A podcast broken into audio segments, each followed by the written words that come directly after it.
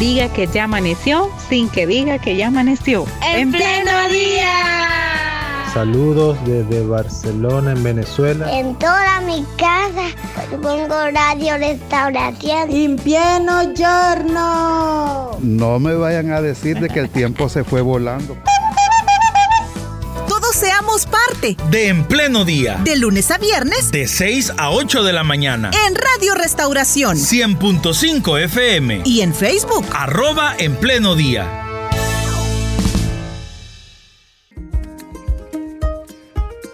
Llegamos a las 7 de la mañana con 35 minutos en la última entrevista que tuvimos con la organización que hoy nos acompaña en la cabina de Radio Restauración finalizamos el programa y nos quedamos varios minutos después eh, continuando con la lectura de los reportes y las denuncias que ustedes, nuestra audiencia, nos hacía llegar a través de llamadas y a través de WhatsApp. Es por eso que hoy nos acompañan eh, nuevamente. Y antes de presentarles, yo quiero darle también la bienvenida a las personas que se unen en estos momentos a la señal de En Pleno Día a través de nuestra transmisión en redes sociales.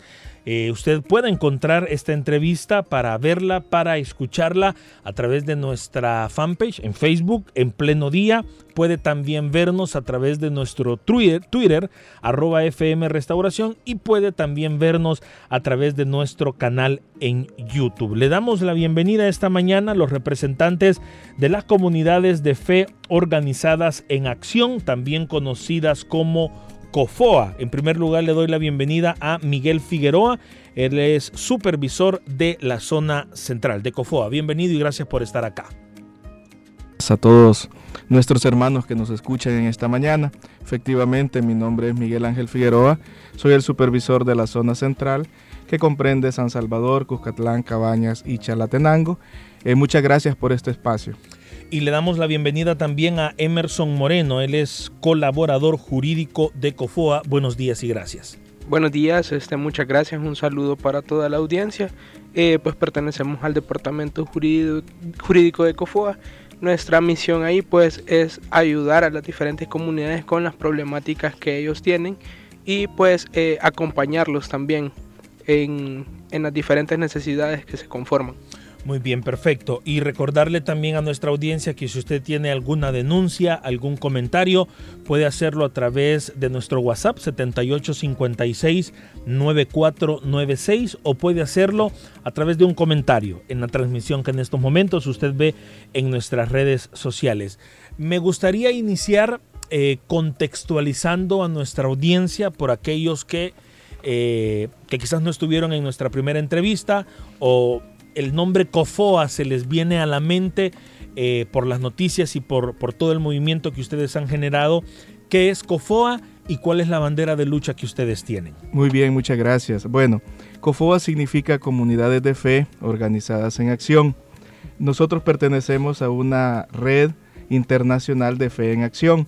Estamos en 22 estados de la Unión Americana, estamos en África, en Haití, en Europa y también estamos acá en Centroamérica, en Honduras, Guatemala y El Salvador. Acá en El Salvador tenemos presencia en 12 departamentos eh, de nuestro país y nuestra misión como COFOA es formar líderes. Nosotros, esa es nuestra bandera, formar líderes desde la fe, desde cualquier denominación y que estos líderes ya formados lleven sus valores de fe a la vida pública y que aprendan a negociar tanto con instituciones públicas como privadas para poderle dar solución a los asuntos comunitarios, ¿verdad? Que tienen cada una de las personas. Y nuestra visión, nosotros soñamos con un El Salvador más justo y equilibrado, donde todos y todas las salvadoreñas pues tengan las mismas oportunidades en salud, en vivienda, en, en la calidad también de vida, en fin, en, un mundo, un El Salvador, en donde se haga presente el reino de Dios acá en la tierra, ¿verdad? Entonces, esa es como nuestra misión, nuestra visión. Y también nosotros desempeñamos diferentes campañas. Y una de las campañas emblemáticas es la campaña Renacer, que significa Red Nacional en Acción con Esperanza y Resistencia, que consiste en la lucha por la propiedad eh, precisamente por aquellas personas que han comprado sus terrenos a lotificadoras o a cualquier vendedor particular y que tienen la problemática que ha pasado 10, 20, 30, 40 y hasta 50 años y no tienen unas escrituras. Este es un problema que viene desde décadas atrás. Entonces, desde el 2018, a finales del 2018, nosotros tenemos esta campaña, ¿verdad? Desarrollando y actualmente tenemos 7.500 familias de aproximadamente 80 notificaciones en estos 12 departamentos en los que estamos y que estamos luchando para que junto con el Ministerio de Vivienda, el CNR, la Defensoría del Consumidor y todas las instituciones involucradas, se les pueda dar escrituras a 350 mil familias, que este dato lo dijo la ministra de Vivienda, Michelle Sol. Muy bien, perfecto. Conociendo este contexto, eh, Emerson, hay, hay dos eh, situaciones que también me gustaría enmarcarlas dentro de esta entrevista para conocer si hay algún avance, si hay alguna novedad. La primera de ellas es eh, la denuncia que, o no sé si es una o son varias que han interpuesto en la Fiscalía General de la República en contra de lotificadoras. Entiendo que básicamente es por estafa. Eh, y eh, el segundo tema que me, gustaría también enmarcar es el tema de la ley de lotificaciones que, surge desde la Asamblea Legislativa. ¿Cuáles son las novedades? ¿Cuáles son lo, último que tenemos en ambos temas? Bueno, eh, para contextualizar en ese, en ese espacio, como ya lo mencionaba el compañero Miguel, eh, nuestra misión y visión es la formación de líderes, que es lo que hacemos nosotros desde el Departamento Jurídico de COFOA. Asesoramos, acompañamos, explicamos y acercamos eh, toda esa terminología jurídica y técnica, la explicamos a nuestros líderes para que ellos tomen la iniciativa de interponer estos procesos que tú mencionas. Se llevan a cabo eh, denuncias dentro de Defensoría del Consumidor en contra de desarrolladores parcelarios. Eh, hay varias denuncias de varias comunidades de todas las zonas. Como lo mencionaba el compañero, pues él es el supervisor de la zona central. Tenemos también de las otras zonas, de la zona paracentral, de la zona occidental y comunidades que también han presentado sus respectivas denuncias a Fiscalía General de la República por el delito de estafa hacemos el acompañamiento en ambas instituciones, en ambas situaciones. Y en cuanto al avance legislativo que se tiene, tenemos ya una ley formal, que es la ley especial para la regularización de, notificaciones y parcelaciones para uso habitacional. Esta está vigente desde el 26 de agosto de este año. Anteriormente se estaba manejando una ley que simplemente era transitoria, pero al ver la necesidad y la gran cantidad de denuncias que a través de COFOA se han hecho llegar a las diferentes instituciones por medio de los líderes, se enmarca un problema que se dimensiona mucho más grande y que ve la necesidad de crear una ley especial formal y establecida con procesos definidos. Sin embargo, cabe mencionar de que eh, este, esta problemática, al ser tan grande, a dimensionar tantos problemas, hay casos particulares que la ley tal vez no alcanza abarcarlos y en una, en una sola comunidad vemos un universo de problemas. Y eso es lo que hacemos como COFOA, eh, enseñar a los líderes a resolver esos problemas. Es decir, que la, la, puesta en marcha de esta ley no soluciona los problemas que tienen las comunidades. La, ley está vigente, la ley ofrece un proceso, pero no ofrece alternativas a problemáticas mucho más graves. Ok, perfecto. Eh, Miguel, entiendo que este es un problema repetido en varias comunidades eh, de todo el país. Ustedes tienen trabajos muy bien organizados en varias partes de, eh, de la zona centro, occidente, oriente de nuestro país.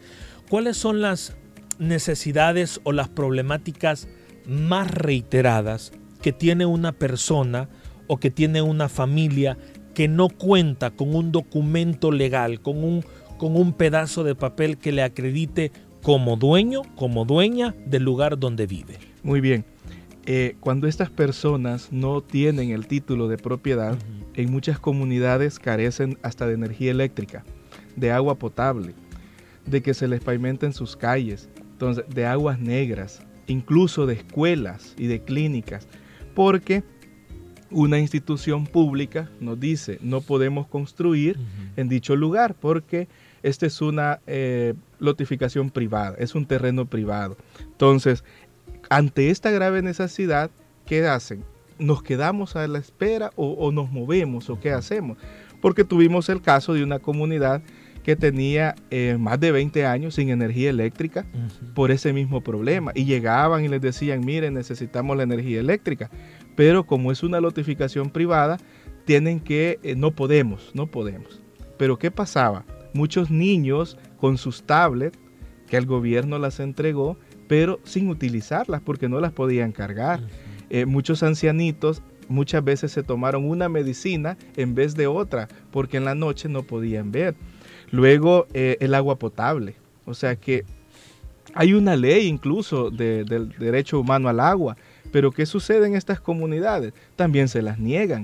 Entonces la gente vive muy carentemente de las necesidades básicas y que no se les pueden solventar porque es una propiedad privada. Por eso precisamente se pusieron las denuncias en fiscalía. En Fiscalía ya hay unas comunidades en Occidente en donde Fiscalía ya está llegando, ya están investigando, están mandando su personal para ir determinando en cada caso eh, cómo ha sucedido, ¿verdad? Y quién es el responsable. En este caso, pues la notificadora. Pero ya se tienen varias denuncias y se va a seguir poniendo denuncias en Fiscalía por estafa agravada en la modalidad de delito continuado. Perfecto. Emerson, cuando nosotros hablamos de la compra de cualquier bien, incluido un lote, un terreno, digamos es muy básico o es muy fácil entender, bueno, yo termino de pagar y me dan, en este caso de un lote, mi escritura, eh, en una refri, en una computadora, pues me dan mi, finiquito, etc. Eh, digamos, es una, es una ecuación bastante simple, podría, podríamos llegar a pensar. Pero ¿qué ha pasado con estas lotificadoras, con los dueños de estos terrenos, con estas personas que, eh, bueno, me platicaba la encargada de comunicaciones de Cofoa, hay personas que hace 30 años pagaron sus lotes y no les han dado su escritura. ¿Cuál es la traba y qué ha pasado? Bueno, en primera es lo que jurídicamente conocemos como el ardid. El ardid, la mala intención porque eh, los dueños, las desarrolladoras parcelarias, se aprovecharon de la humildad, de la sencillez de estas personas, personas que muchas veces no pueden leer o escribir. Lo vemos en los contratos de promesas de venta porque sí firmaron un contrato de promesa de venta, un contrato en donde se estipula que lo que tú mencionas, siempre, pues siempre y cuando ellos paguen la totalidad de su lote, se les va a entregar un título de propiedad. Pero cuando revisamos y hacemos el estudio jurídico, el análisis en los registros, vemos que la notificación ni siquiera está registrada. Está registrada como un solo terreno, no está parcelada y a la gente le, han vendido, mire, este es su pedacito, aquí agarre. Cuando tratamos de, de, acompañar a los líderes para el proceso de regularización y que llega Catastro a hacer las mediciones o llegan ingenieros que ellos mismos costean, los mismos... Eh, habitantes de la comunidad eh, costean un ingeniero para que haga los planos para ingresarlos al catastro porque es responsabilidad del dueño de la notificación pero no lo hizo nunca y se da cuenta que la línea divisoria pasa a través de la casa del vecino. Pero es porque no es culpa de ellos no es culpa de, de, las personas de los habitantes porque a ellos les dijeron este este es su terreno pero al, ya hacer un estudio técnico, estudio técnico que lo tuvo que haber hecho la persona, el dueño o la desarrolladora parcelaria, que son desarrolladores parcelarios enormes, pues con, un poder adquisitivo amplio y suficiente como para venir y realizar todos esos procesos. Entonces no lo hacen desde un principio, o sea, el, problema viene de raíz. Y decirle a las personas, mire, eh, este lote no se, no se le va a entregar escritura porque está en una zona de riesgo, porque medio ambiente ya dijo que acá no va a poder escriturar, es, difícil pues. Incluso eh, muchas veces hay lotes que han sido vendidos dos, tres veces. ¿Por qué? Porque aquella persona se retrasó y como no podía leer ni escribir, no se fijó que había una cláusula que decía que se retrasaba tres meses o con tres, cuatro cuotas, pues el lote se les iba a quitar.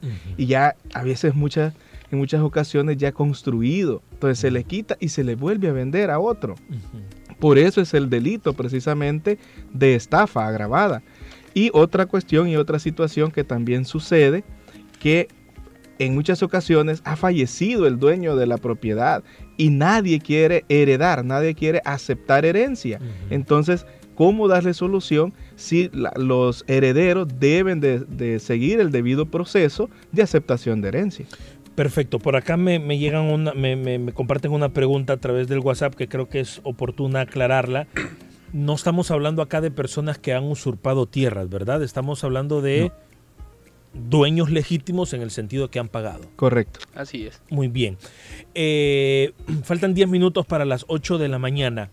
¿Cuáles son los pasos, eh, Miguel, que ustedes como COFOA pretenden seguir dando para que estas comunidades, eh, no sé de cuántas comunidades estamos hablando o de cuántas familias, si tienen el dato me lo comparten, para que sean escuchadas y que los tomadores de decisiones, pues hagan algo al respecto.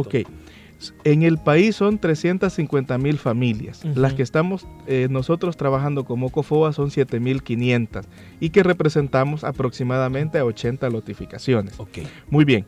Ya logramos el año pasado que se creara la mesa técnica de, para casos colectivos, en donde están cinco instituciones del gobierno. Está el CNR, Defensoría del Consumidor, el Ministerio de Vivienda, eh, bueno, entre otras.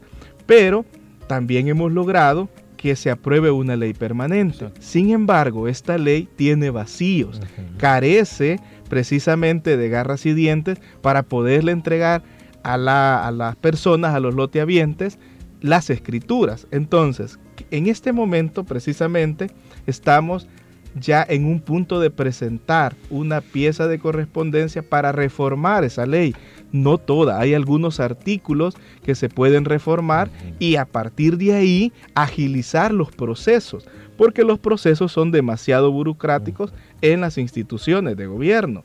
Entonces, si nosotros se reforma esa ley, entonces se agiliza y ahí se podría dar las escrituras a, todas estas familias y a todas estas personas que no o que se les ha negado el derecho a la propiedad. Por lo tanto, nuestros siguientes pasos son precisamente un diálogo con los tomadores de decisiones para entregar esta pieza de reformas a la Asamblea Legislativa para que las puedan analizar y las puedan aprobar. Queremos entrar en un diálogo con ellos, con diputados, con alcaldes, con todas las instituciones pertinentes para que analicemos esta problemática que aún no se le ha dado solución. Es una deuda aún. Entonces, el camino es las reformas de esa ley. Perfecto. Me recuerdo, Emerson, que la vez anterior que también vinieron representantes de COFOA, alguien me decía, si la mesa técnica va resolviendo y va entregando escrituras al paso que lo está haciendo, va a tardar añales poderle resolver a todas las comunidades con, eh, digamos, el agravante de eh, personas que ya están muriendo sin tener sus títulos de propiedad. Eh, ¿Qué exactamente solicitan ustedes a las autoridades? ¿Cuáles son estas reformas? ¿Y cómo puede la mesa técnica agilizar más el, el paso que ella lleva? Bueno, el, problema que se atiende, como lo mencionaba al principio, es de raíz, está desde mucho antes de la propia comercialización, o sea, está desde la, ilegalidad de cómo está el terreno eh, registrado y desde ahí parte muchas veces el problema. ¿Qué es lo que nosotros solicitamos? De que la ley, las reformas, nosotros estamos trabajando en, en unas reformas con base en los problemas o en los aspectos que nosotros vemos cuando vamos a las comunidades. En esos problemas tan particulares los recabamos y en, ese sentido estamos trabajando nosotros la reforma, porque la mesa técnica funciona de una manera demasiado institucional y muchas veces ni siquiera se logra conformar con las instituciones que están adheridas a ella. Hemos estado en reuniones en donde se supone que debería haber representantes del Ministerio de Vivienda o del CNR, pero no está ni uno ni otro. Entonces es bien difícil querer solventar un problema cuando las instituciones que son las competentes o las idóneas para plantear una solución no están presentes, no tienen una representación dentro de la mesa técnica. Entonces, dentro de las reformas que nosotros estamos planteando, es que se obligue a cada una de las instituciones que intervienen a que ellos tomen esos casos particulares y se sienten y lo dialoguen y hablen con su personal técnico y que hagan el estudio de campo respectivo para darle solución a cada uno de estos problemas. Porque los radioescuchas no me van a dejar mentir. Si uno va, por ejemplo, al Fondo Social, que ya es una institución preestablecida, que su rol es eh, ofrecer viviendas con créditos accesibles, pero aún así es un proceso que no es de la noche a la mañana, es un trámite engorroso. Y esto que es una institución encargada única y exclusivamente para ese proceso. Ahora pónganse a pensar en personas que llegó alguien y les dijo les voy a vender este pedazo de tierra y en algún momento les voy a entregar escritura. Entonces, ¿cómo no es de difícil y de complicado? Y es lo que nosotros estamos tratando de hacer con la reforma. Que se ataque ese problema, que se ataque y se subsane, se repare ese daño se repare esa violación de derechos, porque el derecho a la vivienda e-, es, un derecho fundamental y con las reformas estamos buscando eso, que no, sea, que no sea de una manera tan general, que sea de manera más particular, más focalizada al problema. Muy bien, perfecto. Vamos eh, con algunas dudas y algunos comentarios que tiene nuestra audiencia. Eh, ustedes dicen que la propiedad privada de la alcaldía no puede hacer ninguna obra.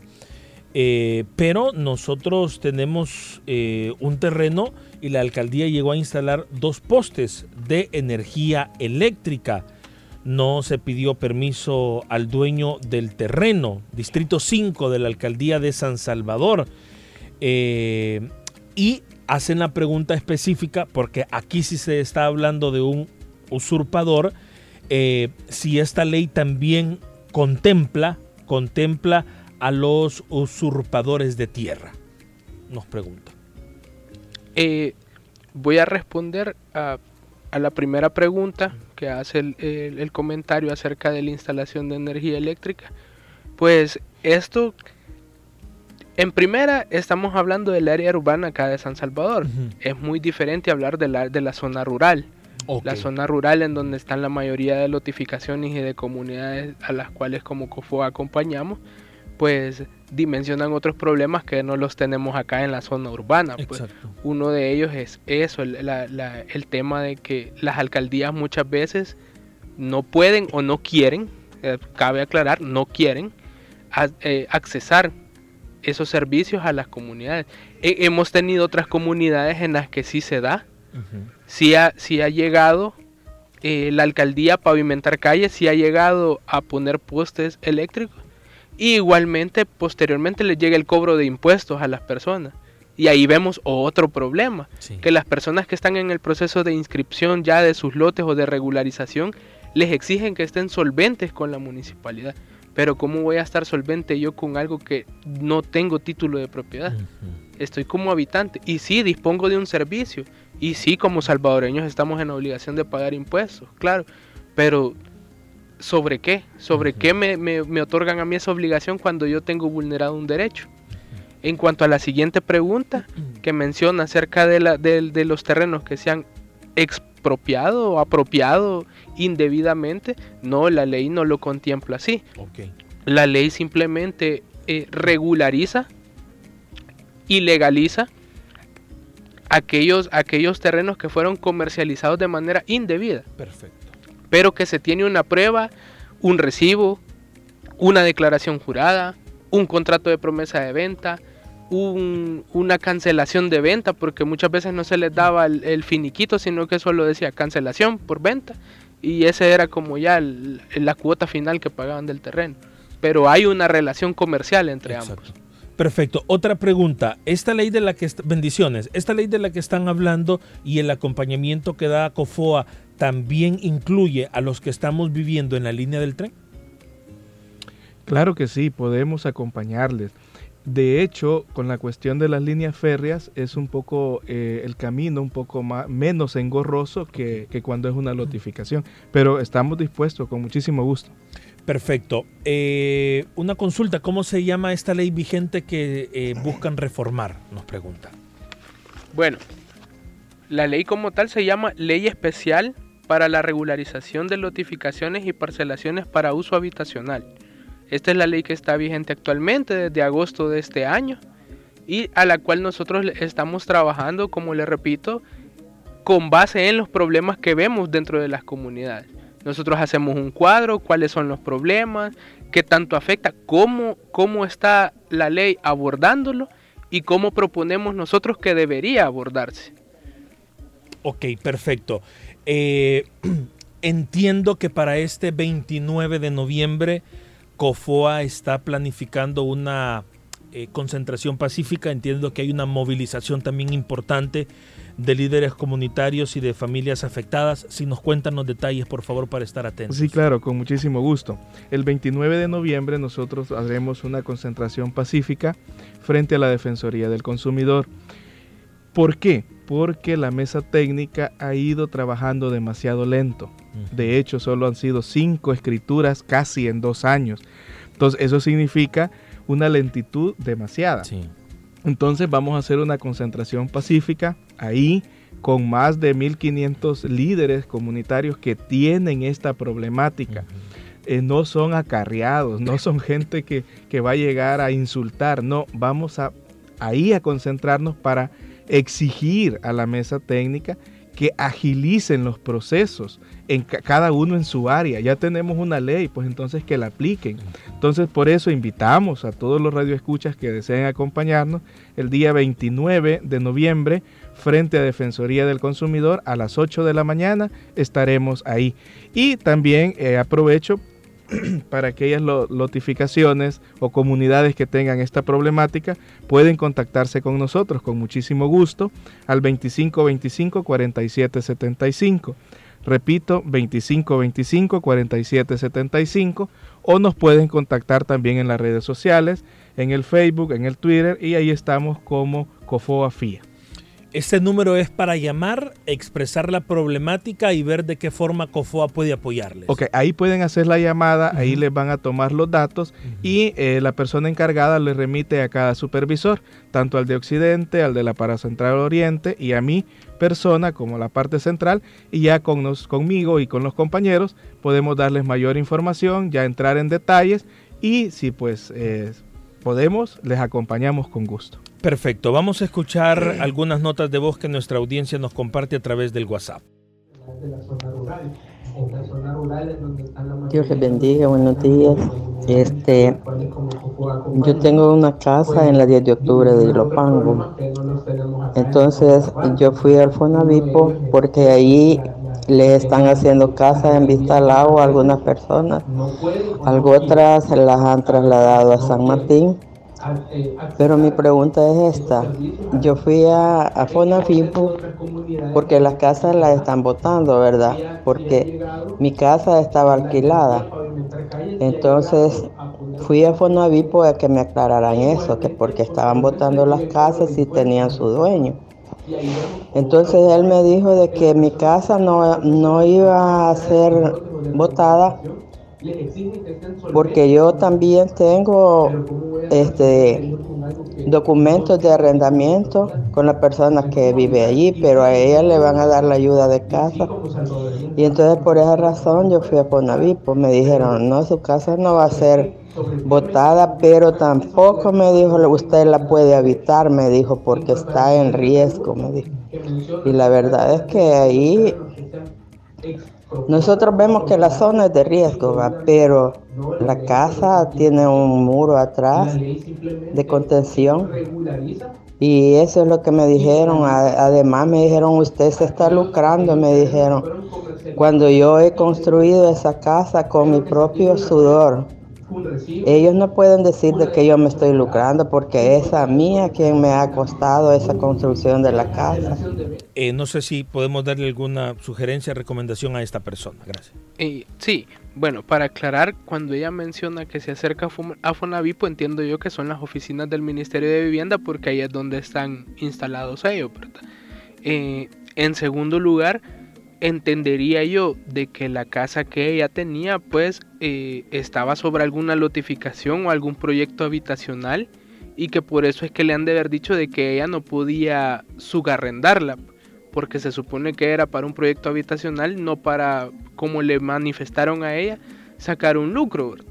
Entiendo yo que por, ahí le, le, eh, le hicieron ese comentario.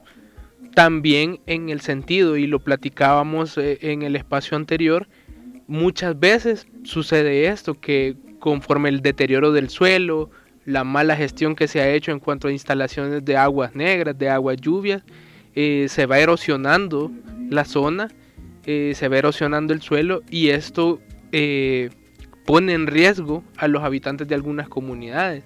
Y como te mencionaba, pues es bien difícil decirle a la persona, mire, usted acá, que es su propiedad, que la compró con esfuerzo, ya no la puede habitar acá, porque es un lugar de alto riesgo. Y estando, siendo catalogada una zona de riesgo, es ni el registro, ni catastro va a otorgar una legalización de esa, de, esa área, porque está en teoría salvaguardando el bienestar. Y es importante eso, y es importante aclarar eso, que muchas veces las zonas de riesgo, pues, eh, no es culpa de las autoridades, no es culpa de las personas que ahí lo habitan, son situaciones que se dan por medio ambiente, por la mala gestión a veces de, municipalidades anteriores que no hicieron bien las conexiones de agua. Eh, es, bien difícil, o sea, entiendo yo la, molestia de ella, pues, pero ahí es donde vamos a problemas que son bien particulares, tendrían que ser atendidos de una mejor manera. Tendría el Ministerio de Vivienda que decir, vamos a hacer esto, vamos a subsanar de esta manera, vamos a subsidiar este problema esa es la, la, acotación que puedo hacer acerca de esa problemática. Perfecto. Nos consultan si ustedes como COFOA ya conocen casos de éxito donde el dueño original de, de, la tierra ha fallecido y los hermanos no logran poner, los hijos, perdón, no logran ponerse de acuerdo eh, de qué va a pasar con el terreno. Sí, muchísimos casos. Perfecto. Eh, de hecho, creo que tenemos un buen porcentaje que ha sucedido esto, que los hijos dicen, no, eso fue situación de mi papá, de mi mamá, y yo no tengo nada que ver, pero al aceptar eh, la herencia, yo acepto también derechos y deberes. Entonces ahí está el detalle, que ellos como herederos eh, deben de aceptarlo, tanto los derechos como los deberes, pero tampoco la ley les obliga a hacerlo. Entonces ese sería un punto de reforma también que tenemos, que se obligue al heredero a aceptar, porque es una vía para poder eh, legalizar, ¿verdad? Y seguir el trámite eh, debido. Perfecto, sí, adelante. También tenemos casos casos contrarios, ejemplo de ello es el, el, caso de una comunidad en Jujutla, en Aguachapán, en donde el hijo del dueño, el dueño falleció, y el hijo asume esa responsabilidad y se sentó a dialogar con nosotros. Nosotros como COFOA fuimos un intermediario entre, entre él y la comunidad y logramos ya avanzar significativamente. Ya ellos están en el proceso que están levantando los planos para asentarlos en, en catastro y en el registro y poder obtener sus escrituras eh, de manera más próxima. Pero esto se debe también a la colaboración y a la responsabilidad y a la conciencia que tuvo él como heredero de asumir ese problema, de sentarse a dialogar con nosotros, de eh, plantearle soluciones a, a, los habitantes. Y pues también es, es necesario pues enmarcar lo, lo, positivo o eh, parte de eh, la, la, gestión que se hace desde acá, la gestión que se hace como líderes, en las comunidades y pues eh, la responsabilidad que asumen algunos herederos. Vamos con otro audio. Dios les bendiga, amados hermanos, tengan buen día. Quiero consultarle, yo en Santa Ana tengo un lote en una lotificación que se llama Las Marías. Cuando yo terminé de pagar el lote me dieron una escritura.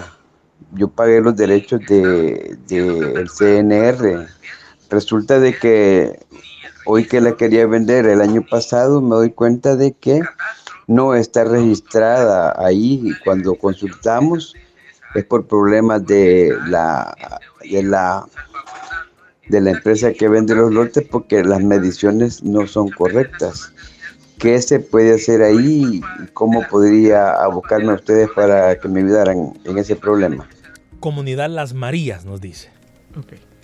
Sí, bueno, este, el problema es complejo, según lo no, no, no creo yo el que podamos darle una, una respuesta así tal cual. Sin embargo, pues le dejamos el, número, el 2525-4775, que él llame y pues eh, como COFOA seguimos un proceso. Se hace una evaluación, un estudio de campo, porque eh, si él tiene ese problema, me imagino que los habitantes de la notificación tienen ese, ese mismo problema. Entonces, eh, para ir haciendo un análisis detallado del por qué ese registro o ver la documentación que se tiene. Muy bien, son las 8 de la mañana con 10 minutos, nos hemos pasado bastantito del tiempo, pero creo que era necesario. Voy a repetir el número, por favor, para las personas que no logramos escuchar sus notas de voz ni leer sus mensajes, que se comuniquen directamente con COFOA. 25 25 47 75. Una vez más, 25 25 4775 y así como me han hecho llegar la nota de voz, pueden exponer a COFOA esta problemática. Miguel Figueroa y Emerson Moreno, les agradezco mucho por el tiempo para Radio Restauración. Muchísimas gracias por el espacio y un saludo y bendiciones para todos los hermanos. También nos pueden buscar en nuestras redes sociales, en Facebook, ahí nos pueden encontrar y ver más información. Bendiciones, hermanos. Perfecto, gracias a quienes estuvieron pendientes de nuestro Facebook Live. Nos encontramos mañana, 6 a.m. en punto, si Dios así lo permite. Feliz día.